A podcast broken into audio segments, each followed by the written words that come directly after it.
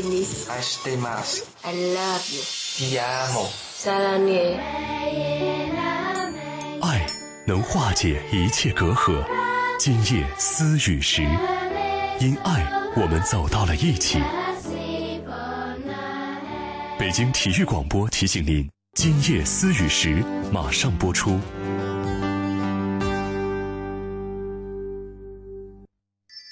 每一个夜晚都是最美的时光。每晚的十一点，他的声音都会绽放。你好，这里是今夜思雨时，我是孙岩。北京的夜啊，有许多醒着的耳朵，他们都在听你诉说。孙岩，每晚十一点，FM 幺零二点五兆赫，北京体育广播，今夜私语，今夜私语，这个夜晚，我们在一起。这个夜晚，我们在一起。爱，是花蕊中即将吐露的甜蜜。爱，是风卷残云后天空的明亮。是润物细无声的阵阵喜悦。爱是真正明白后的轻松呼吸。爱是很多东西。爱是你在今夜思雨时，我能够听到的温柔心跳。诚挚沟通，邀您共享。这里是今夜思雨时。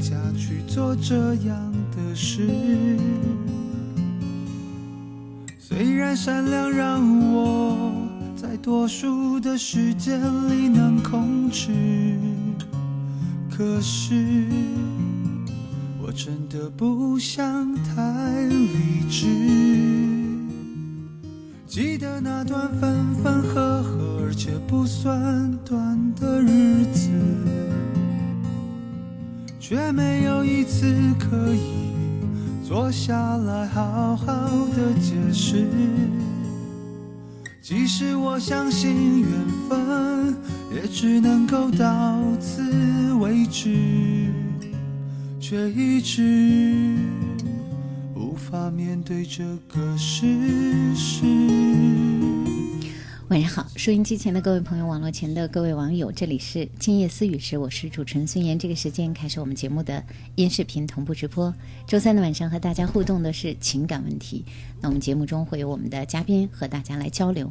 各位如果遇到了关于恋爱或者是婚姻中各种各样的情感问题，想和我们聊一聊，想和我们说一说的，在节目当中，特别是一些情感的困惑问题，想和我们的专家来交流的，现在这个时间可以参与我们的节目，可以通过我们的短信。通过网络各种各样的互动方式参与进来。那我们节目中的嘉宾是心理专家王斌博士。大家好，各位听友网友，大家晚上好。今天我看到有人在这微博上直接说呀，再也受不了这倒春寒了，什么时候才结束啊？觉得这春天怎么迟迟都不来哈？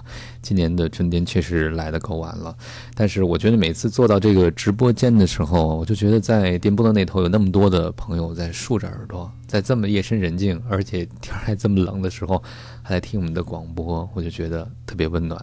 我同样也在微博上发现了，今天看到了一条和爱情有关的微博，但我不知道是不是最近的，但是我觉得说的很有道理，也是来自我挺喜欢的一个情感作家张小娴哈。嗯，我记得曾经分享过一段他很强悍的爱情语录哈，但我觉得这段 一这个既让人变得强大呢，又会觉得我觉得值得深思的道理哈。这段微博是这样的，他说：“我们经常喜欢说一句话叫“人生若只如初见”，但是如果人生只是如初见的话呢，可能就没有后来的甜蜜了。爱情是一场冒险，或许我们会碰得头破，呃血流，焦头烂额；也许我们会重新的再变成孤单一人。但是为了那么优秀而可爱的你，我宁心甘情愿的去冒险。即使我错了，那也不是你的错，是我看错了。嗯，我特别喜欢他后面这句话，就是即使错了，不是你的错，是我我看错了。我是觉得这个态度特别好，就是一种为自己的情感、为自己生活买单的态度。嗯我选择了为你冒险，这是我的选择，我要为我的选择负责。如果到头来证明两个人在一起错，那是我看错了，我选错了。但是不用你来为我的选择负担。其实经常在我们的节目里听到很多朋友在情感中受到伤害的时候，我们也会觉得挺无辜的，对方做了很多让我们觉得不能接受的事情，甚至我们也觉得很愤怒。但是倒过来想想，如果我们也能像这段微博里所写的这样的态度对待情感的话，有一部分是我们的选择，有一部分也取决于我的行动的话，当然不是给伤害我们的人开脱，但是从另外一个角度讲，可能我们会获得更多的解脱哈。最终，爱与不爱都是为自己。嗯，好，呃，那我们今天无论是爱的问题、不爱的问题、情感的问题，哈，恋爱当中的、婚姻当中的，大家都可以在我们节目中和我们来互动交流。短信可以发送到幺零六二八八二幺零二五，这是我们的短信平台。如果您是北京地区的手机用户，现在就可以发短信参与我们的节目。啊、还有网络的互动方式，菠萝台欢迎大家来观看我们的视频直播。菠萝台的这个啊、在北京广播网，大家可以搜索一下孙岩的菠萝台，或者直接大家可以进入网址思雨点菠萝点 cn，思雨是 s i y u 点儿 b o l o 点 cn。那我们这周起菠萝台观看的朋友、参与的各位网友，大家一定要记得可以登录，然后在聊天室留个名字。那我们还会在今天送出一件礼物给大家哈。所以各位网友，如果在观看我们视频的各位网友，可以积极的参与。呃，如果要在聊天室留言的话，是需要登录之后留言，那这样我才可以看到网友的名字，才可以选出今天的礼物会送给谁。还有就是新浪的微博“今夜思雨时”，主持人孙岩，大家可以留问题，留下情感问题需要咨询的，需要和我们互动的，留言留私信都可以。今夜思雨时，主持人孙岩在新浪的微博。坐下来好好的解释。即使我相信缘分，也只能够到此为止，却一直无法面对这个事。先来看事先给我们留问题的，嗯，一位哈，呃，给我们留问题的一位是第一位是一位女孩子，她大概是三天之前就留了问题了，嗯。她是要特意在等这个汪冰博士的这期情感咨询的节目。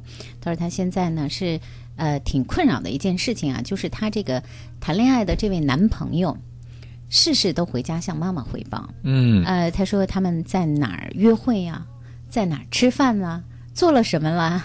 她说这个她经常从男友那儿听到关于妈妈的各种各样的意见。嗯呃，男朋友也经常会说，我妈说那地儿不好。昨天昨天我回去跟我妈说了，呃，我妈说怎么怎么着，怎么怎么着。呃，这个甚至有的时候，她跟男朋友说的自己，包括自己的生活的经历、自己的父母、自己家庭、自己儿时的一些事情，呃，对方都呃在下一次约会的时候会拿出他妈妈的评论。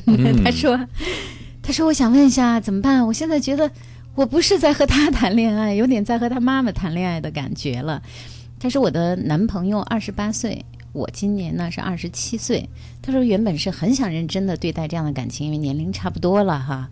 啊、他说可是我现在有一点困惑了，不知道该怎么办。嗯，其实我想这个朋友的困惑，应该收音机或者网络边的朋友，很多朋友也遇到过或者听说过。但实际上不是两个人的谈恋爱，是一个人和另外两个人的谈恋爱，那是母子两个人。那听到你刚才讲自己的男朋友事无巨细都要跟自己的妈妈汇报，然后再把妈妈的意见转达给你，那我觉得其实你和这个男孩子之间是没有属于你们两个的隐私的。那基本上你们的一举一动都暴露在呃你这个男朋友的妈妈的视线里，而且还要接受他的洗礼、检阅甚至评判。所以我觉得你内心一定会觉得很不舒服。那实际上你们两个的私人关系完全没有任何保障了，完全你的一举一动都在另外两个人的讨论之中。那实际上我读到的一个问题就是，你的男朋友他和自己母亲的边界呢不够清楚，就是说他不能对自己的生活做主，他凡事都要询问自己的母亲，甚至也会把母亲的建议当做自己生活的指南，对吧？对那我就有一个担心了，也是您的担心，估计。那如果要是两个人真的走到一起，那婚姻中的事情究竟谁说了算呢？最后是两个人的婚姻呢，还是三个人的婚姻呢？所以其实这个问题你担心，但是能解决这个问题的人不是你，是你的男朋友。所以我不知道你没有跟他说过你的这一份担心。嗯呃，比如说你会觉得你们之间的小秘密，然后他全部分享给自己的家里人，你会觉得不舒服。还有包括事事都要受到别人的这个，比如说不管是点评也好呀，还是指摘也好啊，你会觉得很有压力等等。包括你男朋友是不是能自己为你们两个做决定，这个你都是应该跟他去探讨的问题，看看他有什么样的转变。我是觉得你男朋友需要长大，长大的一个重要的标志就是能为自己的行为负责，能为自己的情感负责，不是别人说怎么样，而是我想怎么样，这个是重要的，也是作为一个丈夫，我觉得一个基本的要素哈，就是能为这个家庭去负责任，能够为自己的爱人去负起应该负的责任。所以我觉得你应该把自己的担心呢。告诉你的男朋友，看他会有什么表现，看看他有没有改变的可能。有些的时候，这个模式可以改变，有些时候很难改变。但究其根本是取决于这个当事人他愿意不愿意。首先，他对认不认为这是个问题；第二个，他愿不愿意这么去做。嗯，嗯，所以可以和男朋友去交流，是吧？可以把嗯自己现在的这些担心都告诉自己的男友哈。是。当然，你也可以先肯定一下，因为我相信这个你的男友和他母亲的感情一定是很深的。所以可以先说，我其实挺嫉妒你和你母亲之间的这种深厚的情感的。我觉得特难得，你二十八岁了还能和你母亲有这么多可以交流的内容。但是我觉得有些的时候，是不是我也可以保有一些隐私？而且有些的时候，是不是你也能做决定，是吧？不要凡事都要去问。嗯嗯，好，呃，另外一位也是一位这个女孩子哈，也是在这个呃微博的私信中问，她说，嗯、在二十四岁的时候有一次领了结婚证，但是没有事实的婚姻，呃，那个事情就特别的复杂，就不多说了吧。他说呢，现在呢是二十九岁。已经离婚了，因为当时领了结婚证，大概过了半年的时间就去离了，也没有和那个人共同去生活，也没有和那个人有共同的财产。呃，离婚之后呢，自己就换了一所城市，到另外一个城市去生活，嗯然后自己就非常想把这段历史抹掉，不想再提起来，呃，就当做没发生。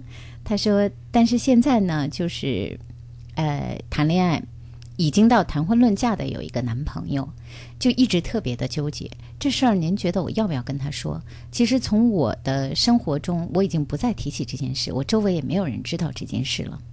可是呢，如果不说呢，我怕万一有什么样的一个机会他会知道，那，呃，是不是我会很被动呢？他说：“再说，我一直都在想，婚前可能其他的事情还好说，这件事情是不是事关重大，还是要跟他去交流啊？嗯，其实我记得好像前两周的时候，有一个朋友有类似的困惑哈，也是一件很重要的事儿，要不要告诉自己男朋友？好像是之前是怀孕过还是流产过，我忘了。哦，可能很类似的一件事情，也说要不要告诉他啊？他会不会被最后戳穿或者被发现？那其实我觉得讲到了婚恋这回事儿，我个人认为感情的一个很大的基础是能不能彼此信任。那信任的基础是不是能够诚实？我们虽然不能够很多事情不一定所有事情都跟对方分享，但是有些基本的可能会影响到婚姻，甚至影响影响到对方对我们判断的基本的事实，我觉得是不是有必要让对方知道呢？首先，我想问你一个很实际的问题，就是你之前所经历的这件记录，也许从你的记忆中、从你的生活中就抹去了。我想问，从法律的角度来讲，或者其他方面来讲，真的是没有任何痕迹了吗？这是一个现实问题啊，是真的可以完完全全抹去不？太可能。我也对这应该是有记录的，对不对？嗯所以这个我觉得是个呃隐忧，或者我们上次回答问题时候也说，这样的秘密都是一个定时炸弹，就是你可能在结婚以后你没有说，但你可能会一直觉得抱着一个定时炸弹，因为你不知道对方怎么会知道。所以，首先你可能会内心非常不安，也就会不容易快乐起来。还有另外一方面，对方如果知道了会怎么想我们，会不会带来一个更大的恶果？还是坦诚会比较好呢？我总是希望大家在这样的问题的时候做一个简单的换位思考。如果你是对方，你想不想知道这样的事实，或者你会觉得对方隐瞒对你意味着什么？如果我们做了这个换位思考，有的时候我们就会更清楚这件事儿对我们和对他的意义究竟是怎样的。当然，我没有办法告诉您怎么做，我只是讲到了我个人的一个看法和观点。那更重要的是，你期待爱情是怎么样的？你能不能先成为一个值得别人信任的人？这个是挺重要的。别人对我们的态度也取决于我们怎么对待别人。所以我在说到最后呢，还是提醒你，婚姻是很漫长的一件事情哈。现在我们把这个事情隐瞒过去了，可能真的能走入婚姻，就像我们期待的一样，那婚也结了，然后生活好像一如平常的进行。但是如果有些事情真的可能会在未来引爆的话，那可能真的会对我们未来产生很大的影响。嗯，你说的让我想起来，确实有类似这样的事情。嗯也就是说，在结婚之前有一些很重大的问题、关键的问题，是不是要跟对方去讲？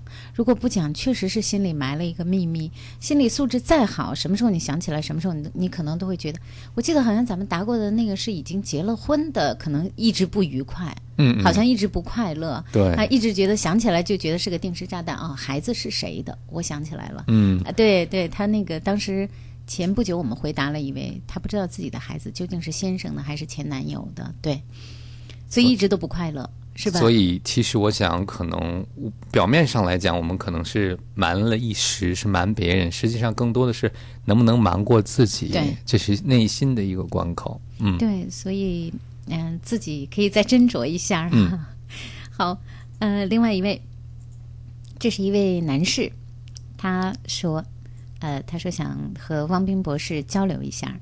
他说这个老婆呢，跟自己的感情还行，挺好的。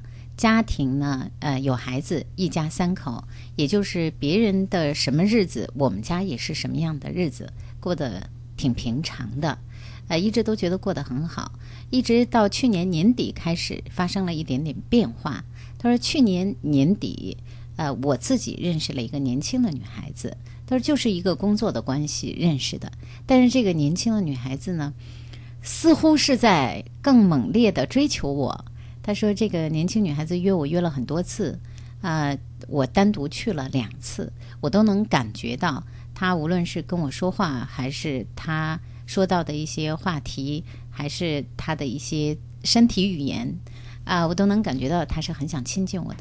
我拼命在克制，其实我不想背叛家庭，但是呢，确实人到中年，内心蠢蠢欲动的，您也知道是一种什么样的东西，所以想问问您，在这样一个状态下，我该怎么办？我想你内心的纠结特别真实啊，不仅真实，还说明您是个特别有责任心的人，对吧？如果要没有纠结，想做什么就做什么，我想那就是一个可能是对家庭不够尊重的人。但是您还在纠结，还在想，还在犹豫，这样的克制和自己一些本能反应的对抗的过程，我觉得已经说明您是一个特别想为家庭负责任的人。所以我觉得这点是特别值得每个人尊重的。但是您刚才讲到了在克制克制，但是又不知道该怎么办。那我觉得实际上这个时候应该问问自己，你最看重什么？就是生活中你最看重的是什么？每个人看重的东西都不一样，那最终可能选择的行为也会不同。有的人会觉得生命太短了，我要及时的行乐，于是可能就会把自己的行为标准放得很宽反，会觉得自己快乐就够了，不要去认真追究那么多。可是有的人认为责任是很重要的，有的人认为对人的承诺很重要，有的人认为信任很重要。其实就像我们刚才回答前一个问题的时候，我觉得其实这两个问题有很类似的一面，就是你希望成为一个什么样的人，这个就决定了你会怎样去做。每个人都会面临诱惑，每个人面临诱惑的时候都会挣扎，但最终让人和人不同的是挣扎最后我们究竟做了什么。而且您刚才讲到了一点，说，哎，这个别人的日子怎么样，我们的日子也怎么样哈。其实听完这句话，我还是挺好奇的，那别人的生活是怎么样的？呃，那我能听出来，其实对现在的婚姻会觉得是有点乏善可陈哈，嗯就是过日子而已，生活中可能缺少了很多激情，包括浪漫的部分。包括人到中年以后，可能有一个年轻的女孩子追求自己，这个时候对自己是一个特别大的，对男性来讲就是个特别大的肯定对哈，对，就说明非常有魅力。然后年轻的女性对我们动心，就证明我们还很，也许内心还有很年轻的部分哈。然后人都需要崇拜，需要被欣赏，是所以倒过来讲，其实我想，可能这个女孩子让您感受到的是在婚姻中您越来越不容易感受到的部分。嗯，所以也在提醒我们，就是在婚姻生活中，是不是能够用某种方式去创造一些类似的感觉？我不知道究竟对您来讲这是不是困难的。但说到最后呢，我是觉得每个人在生活中都会遇到这样或者那样两难的抉抉择哈，到到底怎么做，没有人告诉我们。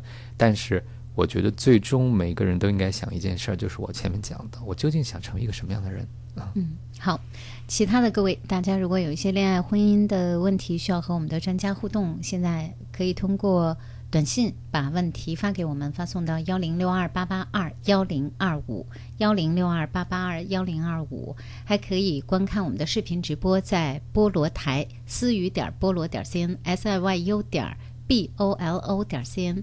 大家还可以在新浪我的微博中留言、留问题、留私信。今夜思雨时，主持人孙岩。那我们的嘉宾呢是心理专家汪斌博士，和大家互动各位的情感问题。有一位在问说：“我有那个结婚恐惧这一类的问题，啊、算不算是一个结婚恐惧症吧？”他说：“这个我二十九岁了，从二十二岁开始呢谈恋爱，但是不想结婚。他说呢，现在呢父母逼得挺紧的，他是一位男士哈，父母逼得挺紧的，非说要结婚不可。可是我就不愿意结婚。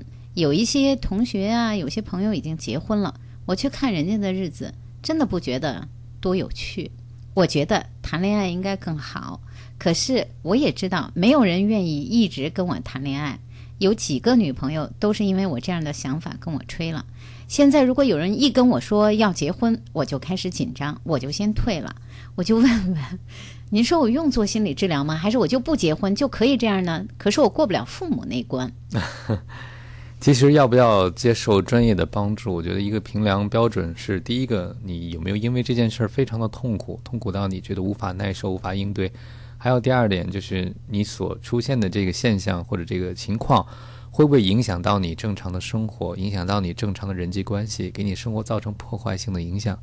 那其实你也可以从这两点去想一想。我其实也还想问你一个问题，就是恐婚的原因，他也没有说，对不对？没有，除了你觉得婚姻关系无趣以外，让你真正恐惧的是什么东西？我想可能不光是简单的无趣，是失去自由呢，还是会觉得失去新鲜感呢，还是怎么样？是什么让你这么恐惧？那其实一直谈恋爱会不会有这样的感觉？我其实也不敢保证。那是不是要一直换恋爱对象才能维持某一种感觉呢？也不一定。所以其实是在想，你设想中的生活是不是真的存在？这也是挺重要的啊。不光是结婚不结婚，不是为了家长的问题，而是你所期望那种生活究竟会不会存在？而且你期望的那种生活会不会给你带来伤害？这也是一个方面。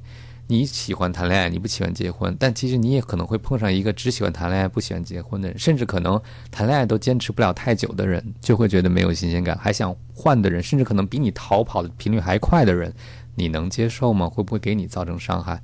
所以其实应该从多个角度来衡量，而不光是能不能过得了父母这一关。你先觉得这样的方式能不能过得了你内心这一关？那现在还年轻是一个问题，你还在体验，还在森林中去理解什么是爱。所以我觉得，如果刚才提出的问题你都有想的话，如果你觉得真的对你来讲是个影响特别严重的问题，你可以去寻求一些专业的帮助。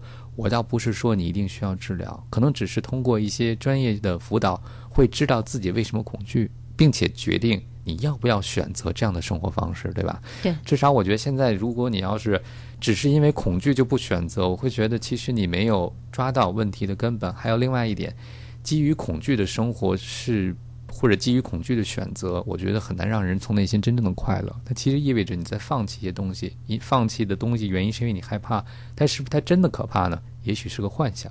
嗯嗯，呃，短信中有一位。女孩子在问哈，她说男朋友之前谈过四个女朋友，是不是说明我的男朋友感情是那种不稳定的？啊、那他是不是长期关系的合适人选？他很诚实的告诉我这些，但是我在纠结，他之前谈过那么多次恋爱，怎么就都失败了呢？我该怎么做啊？嗯其实我建议你上网查查，比如说平均每个人在结婚之前会谈多少次恋爱。你查这平均数字，我手上没有这个数据哈，但我觉得四次在我的感觉里不一定算多吧，而且要看这些四次都持续时间很短，比如都一周、一个月，四个完了。或者假如假如他从青春期的时候，比如说上高中的时候或者大学可能就谈过恋爱了。嗯那那时候感情还不成熟、不稳定呢，那时候也就是对感情、对谈恋爱的一种练习。对我通过这个朋友的疑惑，我倒觉得这个朋友是觉得感情应该是一生一世的事儿，对吧？就谈一次就应该坚持很久很久。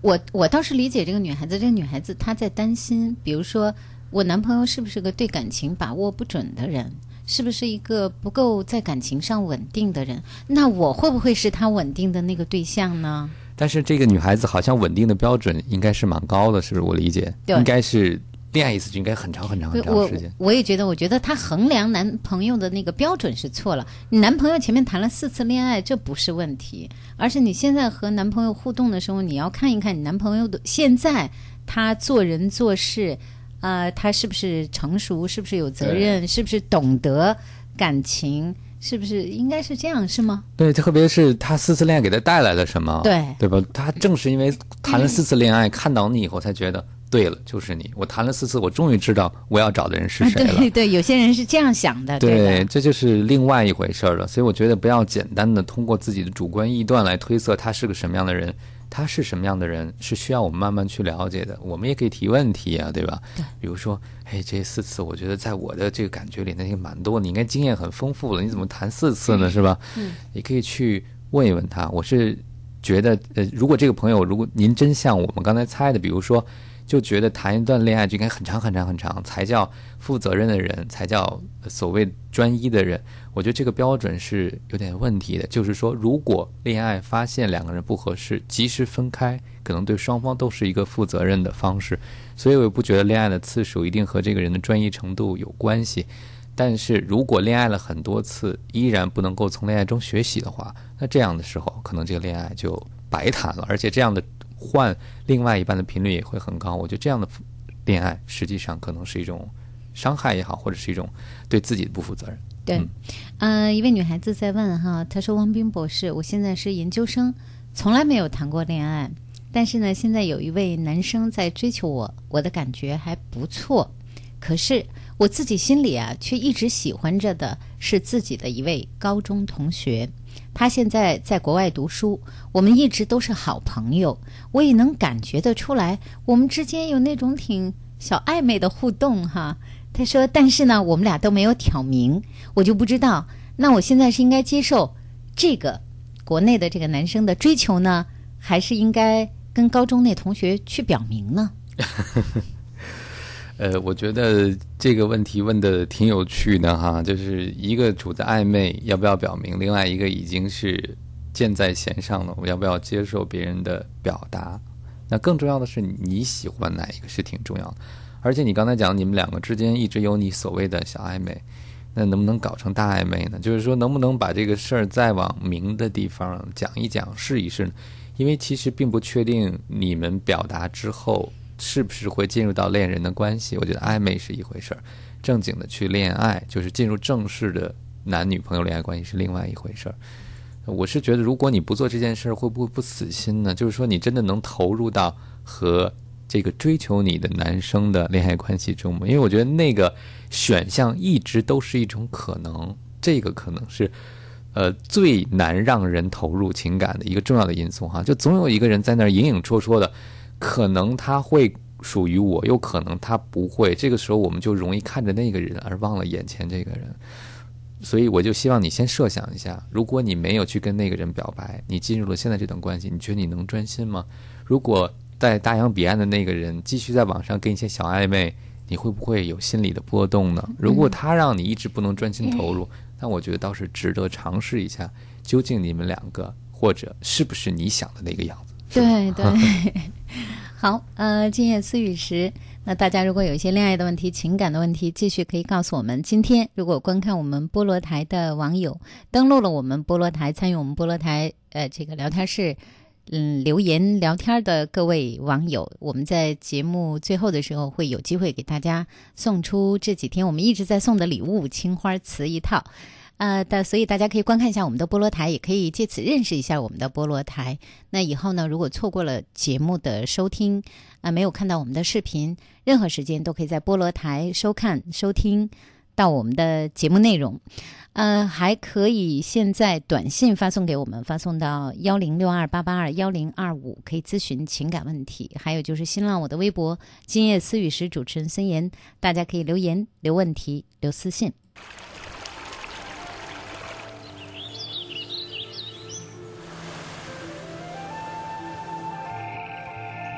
这些美妙的声音是大自然的馈赠，是大自然的馈赠。要享受更多的美好，需付出更多的行动。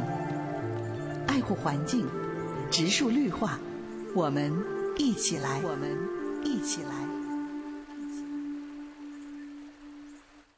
北京广播大厦酒店位于繁华的建国门商务区，位置优越，交通便利，是集住宿、餐饮、会议为一体的高档商务酒店。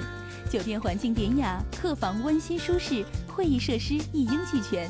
层高八米的观云阁宴会厅，更是您举办婚庆、尊享盛宴的理想选择。北京广播大厦酒店期待您的光临，垂询热线八五零幺五五八八八五零幺五五八八。想旅游的人都听八七六，做旅游的人八七乐懂你。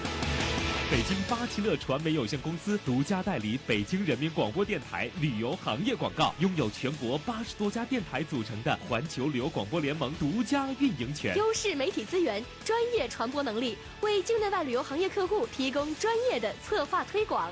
懂你热线零幺零八五零幺三四五六八五零幺三四五六八七点六。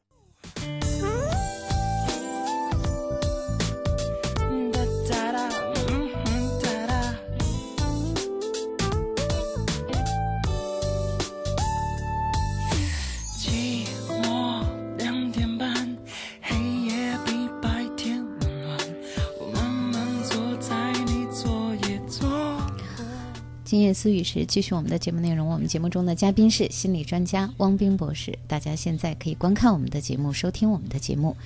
嗯，有一位在网络当中在问的，说我先生五十一岁，是这个一个经理，那他没说是什么什么一个经理哈。嗯，他说这个五年前呢，就和单位的呃一位女性一直保持有性的关系，到后来那个那个人呢就调出去了。结果呢，他好像又和一位，单位的一位少妇，挺暧昧的。我现在知道了，我就想找他上一级领导行不行啊？他嘴上跟我说改，而且还说让我别那么大惊小怪的。可是我觉得他改不了吧？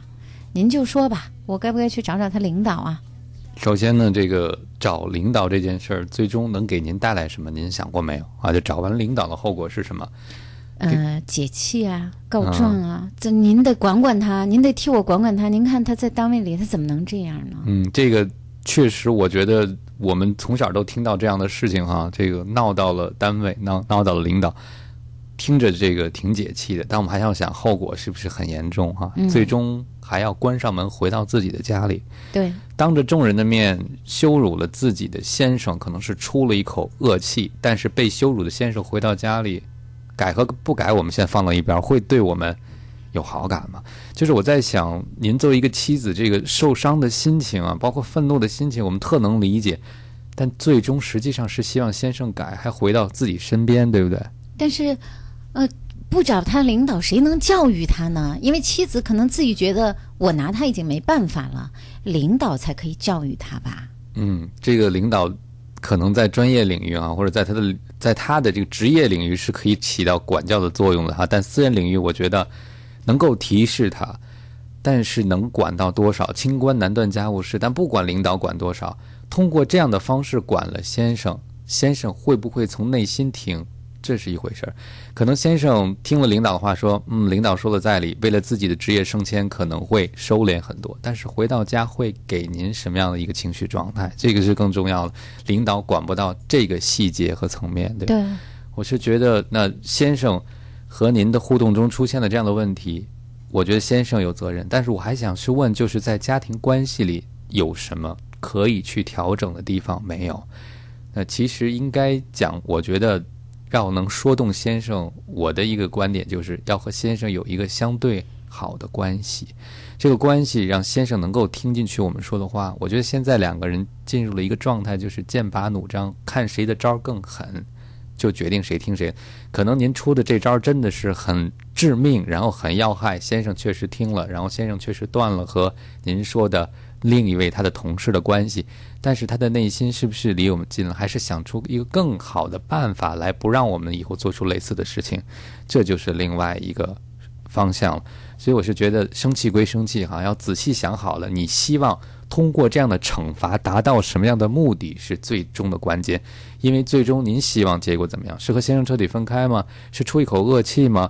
还是希望先生最终回归到我们的家庭里？其实很多的细节我们都不知道，只知道。发生了两件我们看上去，呃，先生对您做的一些伤害的事件，但是在这个里边，我们能不能做一些事情啊？当然不是在您的气头上，是不是想一想，在两个人的关系中，我们能做些什么，让先生会更愿意回到这个家庭里？我不是说这是您的错哈，或者您的责任，我只是在想，在您这个愤怒的背后，我是觉得实际上是希望先生理解自己，先生能够。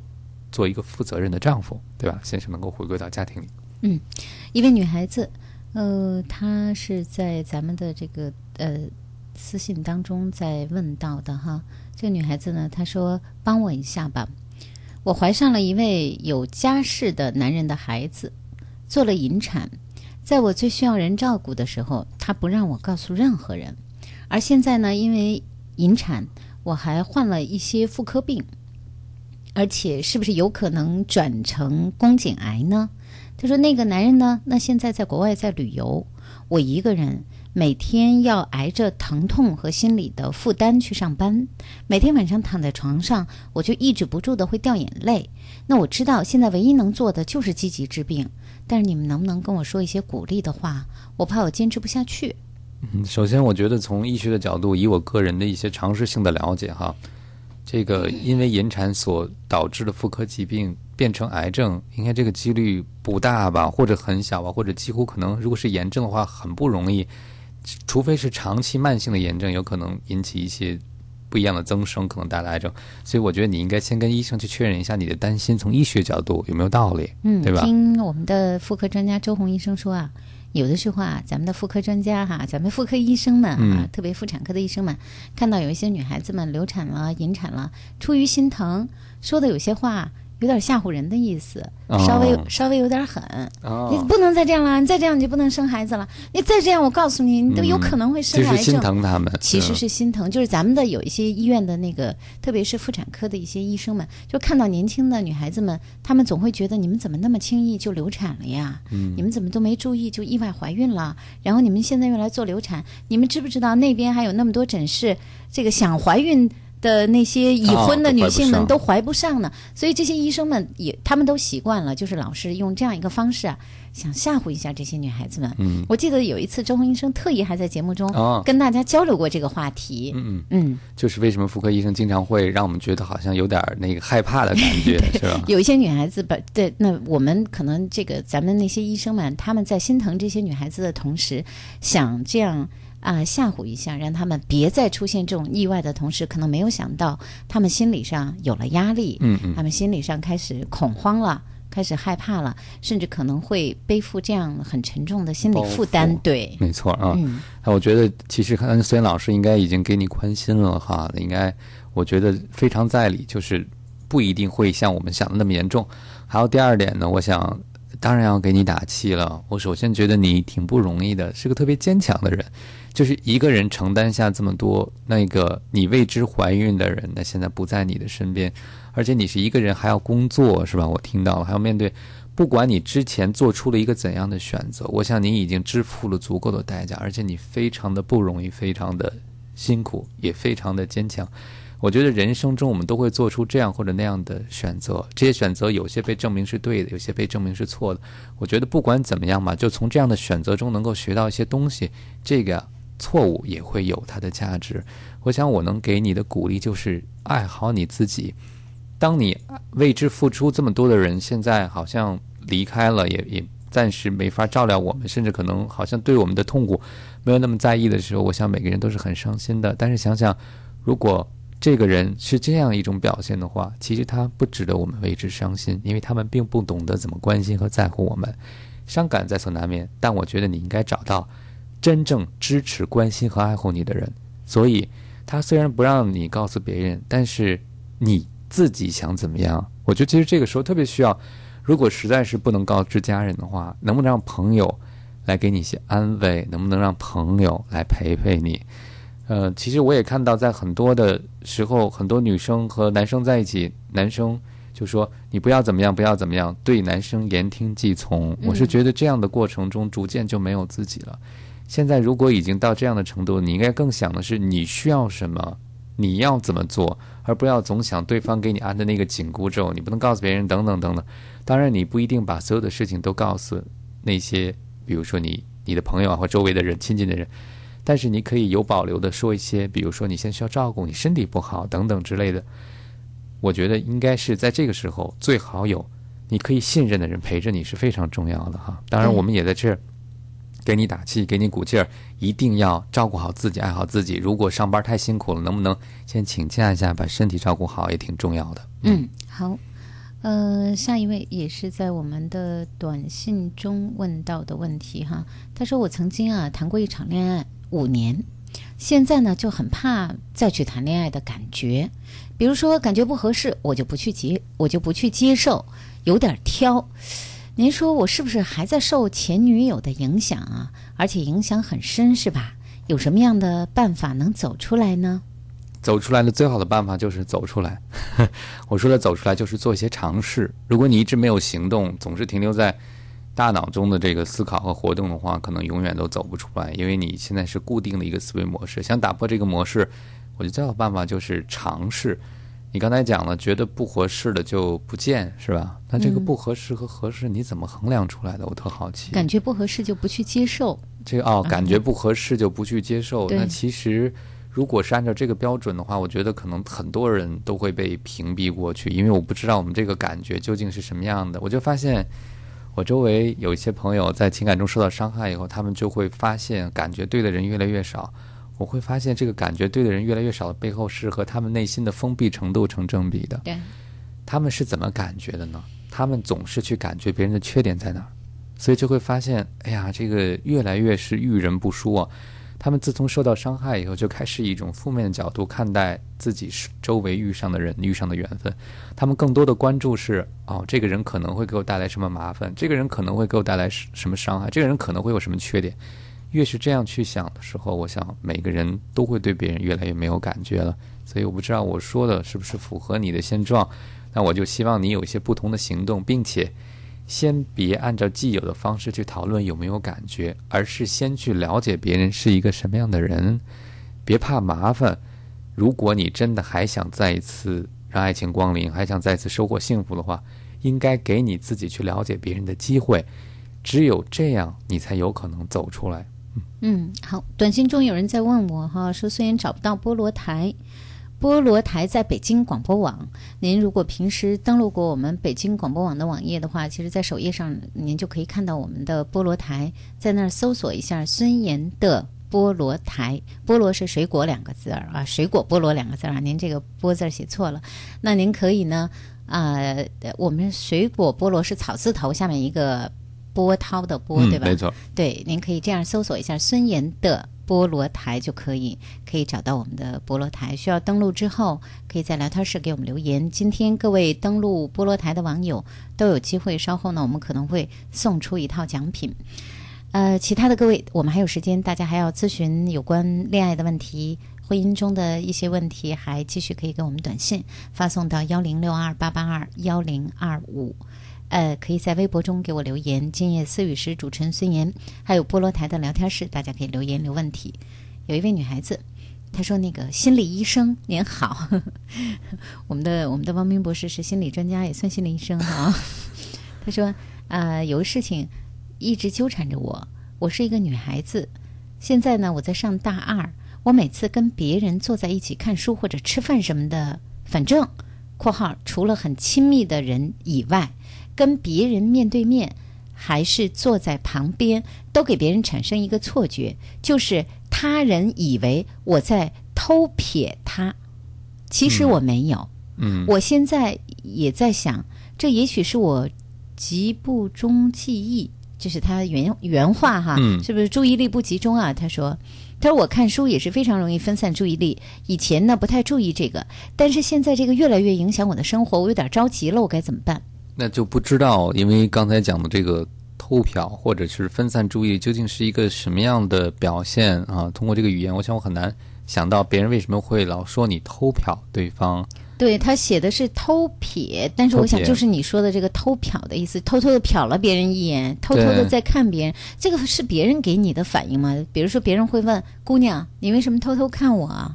还是自己觉得别人会这么认为呢？嗯，那对我也没太搞明白。当很多人都说的时候，你有观察过自己的行为吗？就是说，你确实对方说的是属实的吗？因为我觉得还是有一点让我有这个疑惑哈，嗯就是偷瞟别人或者看别人的时候，我们多少应该是有自知的，就是知道我在干什么。他是说给别人产生了一个错觉，就是他人以为我在偷瞥他，嗯其实我没有那。其实您是在做什么呢？因为我觉得，如果要是真的对方给我们一个回馈说你为什么在刚才瞟了我一眼，对吧？那我们肯定是他看见我们瞟，我们肯定是有一个动作，对？我就是我是觉得这个反馈是从哪里来的？嗯是是他人呃错觉是他人告诉你的吗？也就是说，是你对面或者你旁边有很多同学朋友都可能跟你说了，哎，呃，这个呃，你刚才偷看我来着，你刚才为什么老不断的在偷看我呢？是这样问你了吗？嗯嗯才会让你有这种感觉吗？对吧？对，如果是这样的话呢，我觉得还有您说的这个看书也注意力会很分散。我在想说，这后边有什么原因吗？嗯啊、应该行为本身我看到了，但是我更想知道后边是什么。只言片语，我想我也很难分析的很清楚哈。注意力分散是不是和你焦虑有关系呢？你担心别人怎么看你吗？嗯。呃，你会因为担心别人怎么看你而不住的看别人吗？这都有可能哈，在一个行为的背后，可能有千差万别的原因。所以，就像刚才孙老师提醒你的，如果真是别人的，如果真是别人的回馈，那我们就要想想究竟是发生了什么。如果是自己认为别人会这么想，那也倒要想想，我们应该跟周围人确认一下，我们这种推断和推测是不是对的，是不是代表客观事实。但实际上，我希望你补充更多的信息。如果你觉得这件事已经造成了很大的困扰了，我们也可以寻求一些专业的帮助，因为听上去它已经影响了你的学业，还影响了你的人际关系哈。嗯，好，一位妻子在说，她说我丈夫这个人啊，一直都这个在性的方面表现不够好。啊、她说前面我们已经七年的婚姻了，我都没介意这个事情，但是我丈夫呢还经常骂人，我就真想结束恼人的婚姻。呃，当然，我还想了解一下，像我丈夫这样的情况能不能治好？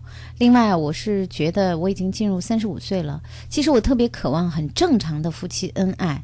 可是如果再婚的话，不是也很麻烦吗？我现在应该怎么办呢？嗯，就是您讲的先生骂人这件事情，我觉得是什么意思呢？是说先生着急了会骂人，还是平常也骂人呢？他只是说，但是他常常骂人。哦，嗯可能这是让妻子很难接受的一个事情那哈。可能丈夫在婚姻中是不是有的时候表现会比较暴躁一些，嗯不是特别的体谅妻子？嗯，有可能。嗯，脾气可能会不好。我觉得这和他前面说的应该是两件事儿。第一件事，他说的是和丈夫的性生活质量不高，丈夫好像啊、不能够呃完全完成做丈夫的这样一些对，至少做妻子，可能这个幸福指数不够不够，对，他是这样说的。然后他又说到，这我都没介意，嗯，他还要常常的骂人，对，那这婚姻就太觉得更委。屈了。对，他啊就觉得，你看你好像在婚姻中，你有对不起我的地方，我都没去介意哈，啊你你都不好好体谅我，你都不好好的用其他的方式来补偿我，来对我温存一点，你还经常骂我。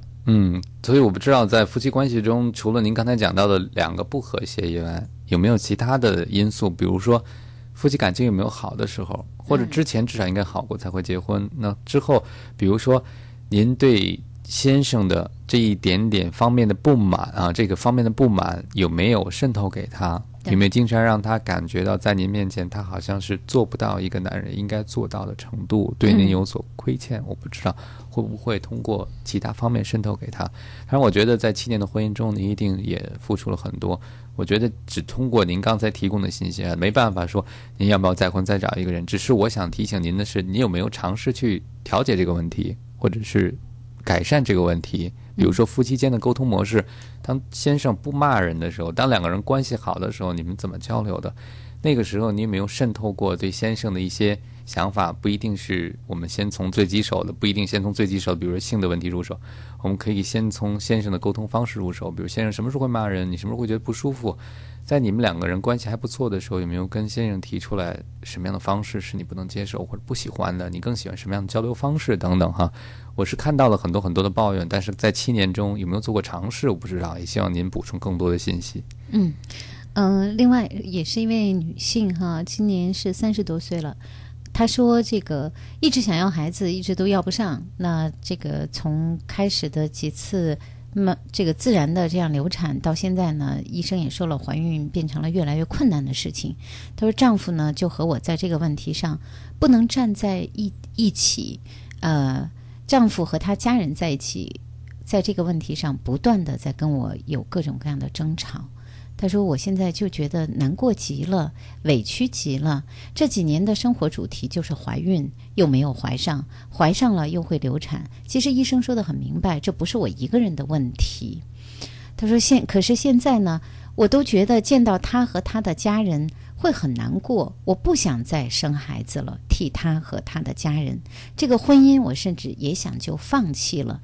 但是想到未来，也有很多很多的担心，没有勇气独自去生活。你们能给我一些勇气吗？嗯，给您勇气是指独自生活的勇气是吗？对他，他说的是这个意思。呃，我觉得这个给别人勇气是件特别难的事情。当然，我们特别想把这个勇气给到您哈，通过我们的电波给到您。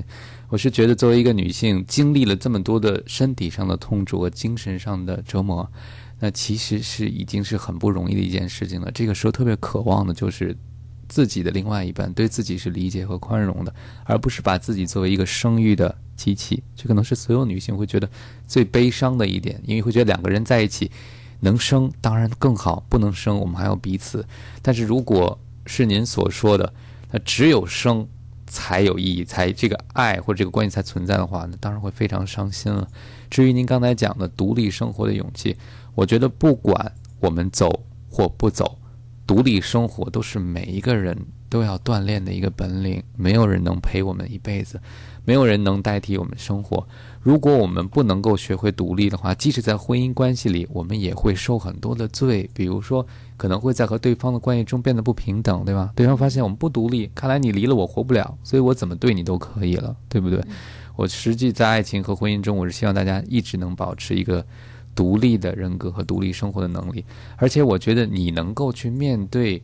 怀孕、流产，很多这样的生活中的磨难，而且你，我感觉你是很孤独的面对的，你就不应该怀疑你有独立生活的能力，因为我觉得这样的任务、这样的压力、这样的生活的困境，也不是每个人都能够承担到现在的，对吧？所以你还在努力的做，在努力尝试，在承担了，所以你要相信，你是一个非常有力量的人，你是一个能够独立生活的人，所以不管你走还是留，我都希望你哈从。这个时刻开始警醒一点，没有人能替我们生活，即使再爱我们的人，也不能一直照顾我们、为我们负责，所以还是要学会独立生活。嗯，好，呃，谢谢汪斌博士。周三的晚上，我们和大家互动的是各位遇到的情感问题，恋爱中的和婚姻中的。从这个这周起呢，我们为了让大家。能够更多的朋友能够认识我们的菠萝台，我们菠萝台为大家准备了礼品，也就是收看我们菠萝台的登了我们菠萝台聊天室的各位网友，有机会在我们直播节目当中会得到一份礼品。那么今天现在就是要这个送出礼品的时间了。今天要送的这位网友呢，我在我们聊天室看了一下，这位网友这两天都很活跃。那么今天就是这位网友吧，就是网名是双 L 双 M 的这位。网友，啊，那呃，L L 和 M M 后面是什么？好像 B C。那这位网友呃建议，还有昨天和前天获奖的网友，这几位网友呢，大家一定要到新浪我们菠萝台的微博当中去私信，跟我们菠萝台的工作人员联络一下。那我们菠萝台的工作人员呢，因为在各位的用户中心当中很少查到大家能够直接联系到的方式，所以呢，嗯，大家一定要记得和我们菠萝台的。微博去沟通一下。这样的话，我们就可以把我们的礼品送达到您手中了。明天还会继续送出礼品，所以各位网友如果有机会的话，也欢迎大家明天可以继续关注菠萝台。那今天我们的节目就到这儿，谢谢汪斌博士，辛苦了，谢谢，谢谢。嗯，嗯、还要感谢我们今天的音频导播小蛇，视频编导赵松，视频摄像叶春磊、董平远、新疆奇。明天今夜思雨时我们再见。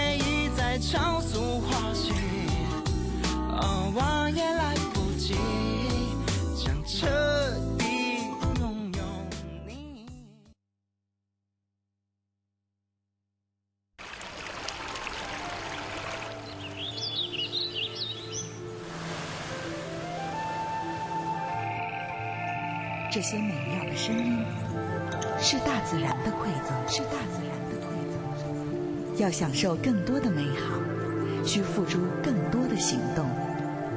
爱护环境，植树绿化，我们一起来，我们一起来。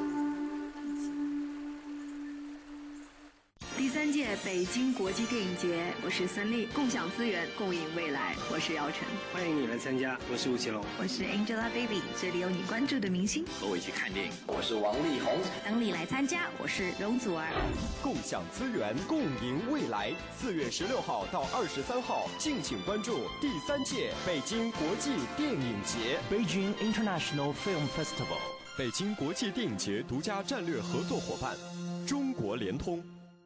北京广播大厦酒店位于繁华的建国门商务区，位置优越，交通便利，是集住宿、餐饮、会议为一体的高档商务酒店。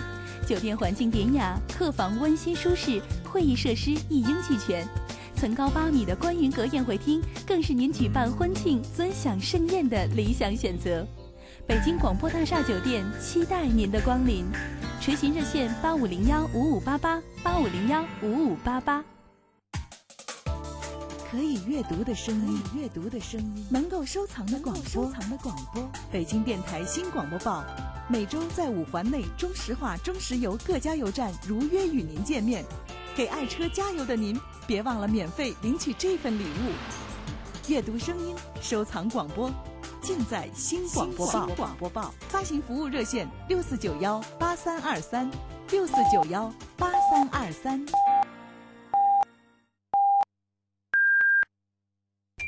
北京体育广播 FM 幺零二五提示您，现在是北京时间零点整。北京人民广播电台体育广播，调频幺零二点五兆赫。我的我的幺零二五，Sports Radio，北京体育广播。北京体育广播，动起来，动起来，Radio。FM 幺零二点五，动起来。北京体育广播。听众朋友，这里是数码天下的重播版节目，